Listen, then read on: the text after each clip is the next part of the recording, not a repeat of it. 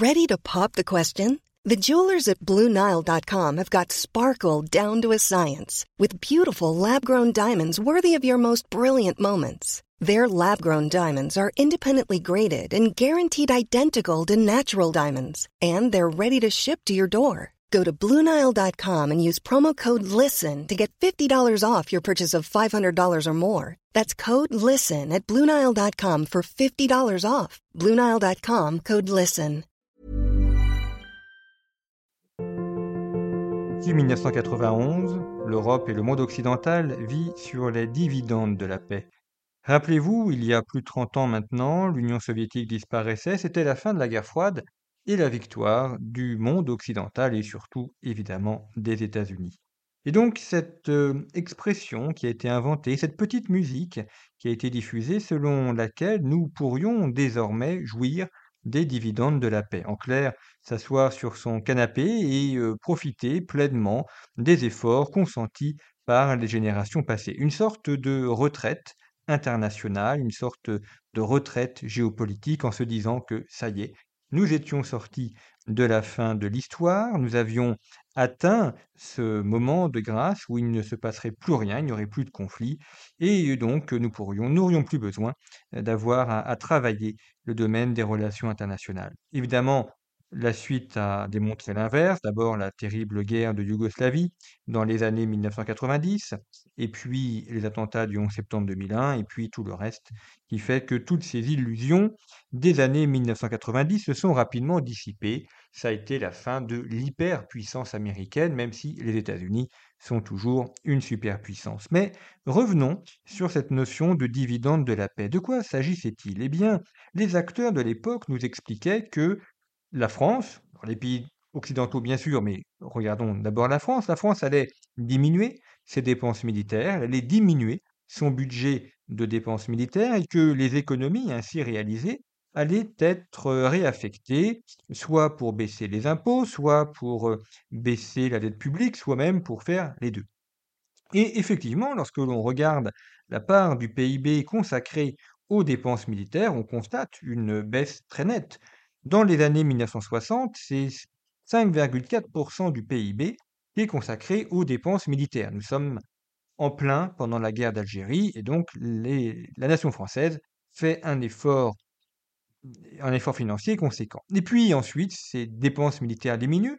Nous sommes toujours à 3,5% en 1970, 2,8% en 1990, 2% en 2000 et 1,8% en 2018 très forte baisse des dépenses militaires, alors même que l'armée française est de plus en plus impliquée dans la marche du monde. Il y a eu davantage d'opérations extérieures, des OPEX, entre 1991 et aujourd'hui qu'entre 1945 et 1991. D'autant que le matériel coûte beaucoup plus cher. Alors oui, nous avons moins de militaires, nous avons une armée de terre beaucoup moins nombreuse. Aujourd'hui, c'est à peine 80 000 hommes. Et cela pourrait être mis dans le Stade de France pour assister à un match de rugby ou un match de football. Nous avons diminué le nombre d'avions de chasse, le nombre de bateaux, en tout cas une diminution de l'ensemble de l'appareil militaire, en espérant donc que nous pourrions vivre des dividendes de la paix. Mais si la première partie de la proposition s'est révélée exacte, à savoir moins de dépenses militaires, la seconde partie c'est-à-dire des économies réalisées sur les dépenses générales et sur le remboursement de la dette, n'a pas eu lieu, n'a pas tenu ses promesses. Depuis 1990, la dette euh, française a euh, explosé et même s'il n'y avait pas eu euh, le Covid, les confinements et autres, la dette française aurait continué à augmenter.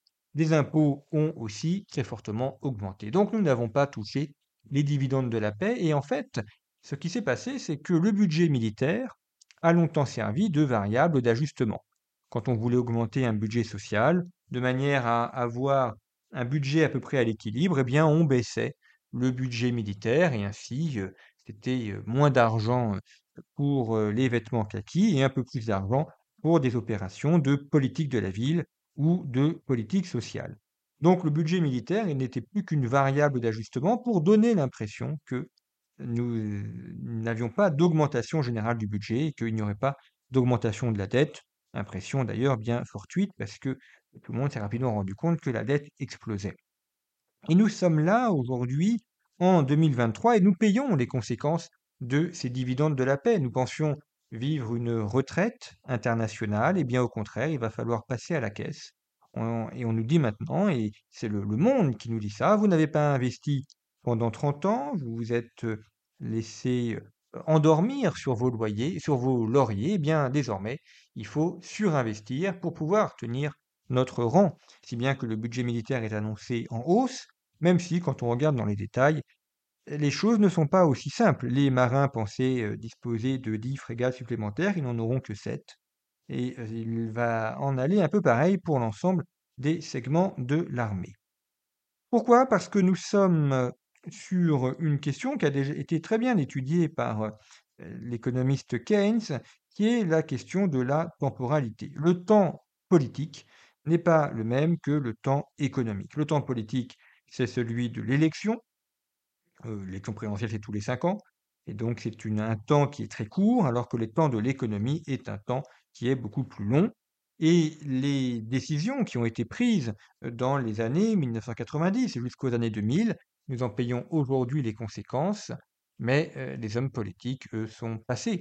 On l'a vu notamment, et c'était l'objet d'une émission les semaines passées sur la question du nucléaire. Nous payons aujourd'hui les décisions désastreuses de la fermeture de Superphénix, c'était dans les années 1990, mais ceux qui ont fait ça aujourd'hui sont ailleurs.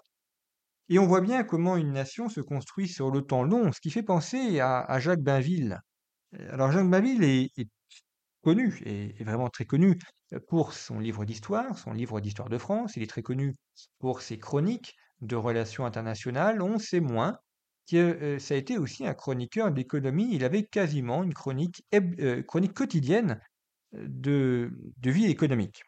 Et Jacques Bainville s'inscrit dans la tradition d'économie politique française. C'est un disciple de Frédéric Bastiat, qu'il cite régulièrement. C'est un disciple également de ces économistes qui ont donné après Jacques Rueff, qui voient l'économie comme étant cruciale pour la puissance d'un pays. S'il n'y a pas de bonne monnaie, il n'y a pas d'indépendance, il n'y a pas de souveraineté. S'il n'y a pas d'économie saine, il n'y a pas non plus d'indépendance et de souveraineté.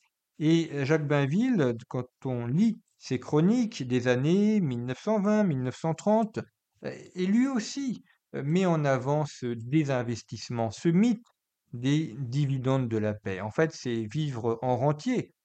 C'est vivre à la fois en retraité et en rentier, en se disant que finalement, pourquoi faire des dépenses maintenant? pourquoi ne pas attendre? Pourquoi, sacrifier le présent à l'avenir? Et il est vrai que la vision politique nécessite du temps, nécessite de poser des actes et des décisions, dont les conséquences se feront sentir, peut-être 20 ou 30 ans plus tard et dont les décideurs auront été oubliés. C'est ainsi, c'est l'ingratitude de la vie politique, mais c'est absolument nécessaire.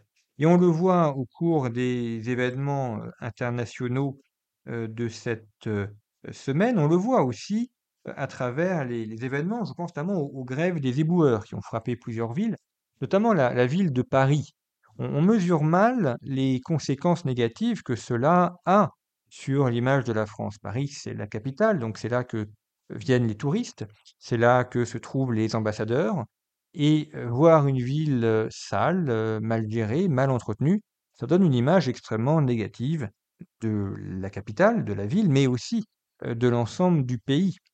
Et on voit comment cet élément apparemment anodin, enfin anodin au sens de la géopolitique mondiale, évidemment pour les populations qui ont à subir des poubelles non ramassées, ce n'est pas anodin, mais cela donne une image extrêmement négative et cela contribue à affaiblir la puissance d'un pays. De la même manière que ça diminue l'attractivité des villes. Alors ce n'est pas uniquement une grève des éboueurs pendant une semaine, mais c'est une accumulation.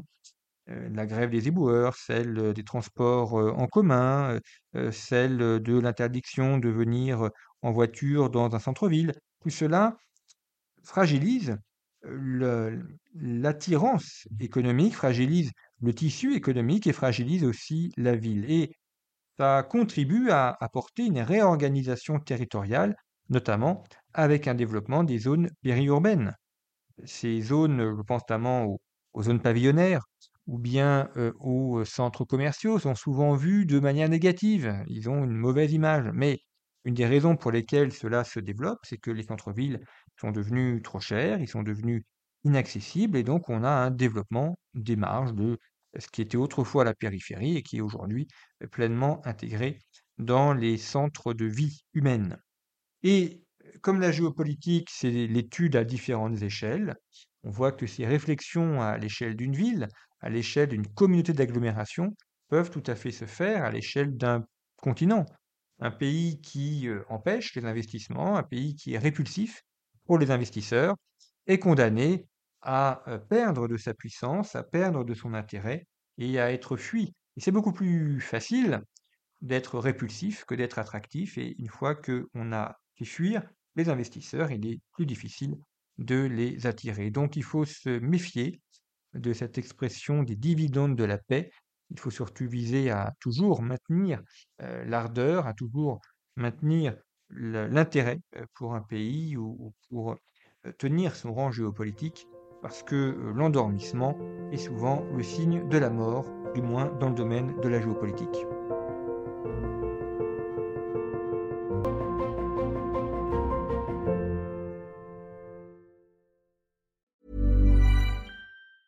A lot can happen in the next three years. Like a chatbot may be your new best friend. But what won't change? Needing health insurance. United Healthcare Tri Term Medical Plans are available for these changing times. Underwritten by Golden Rule Insurance Company, they offer budget friendly, flexible coverage for people who are in between jobs or missed open enrollment. The plans last nearly three years in some states, with access to a nationwide network of doctors and hospitals. So, for whatever tomorrow brings, United Healthcare Tri Term Medical Plans may be for you. Learn more at uh1.com.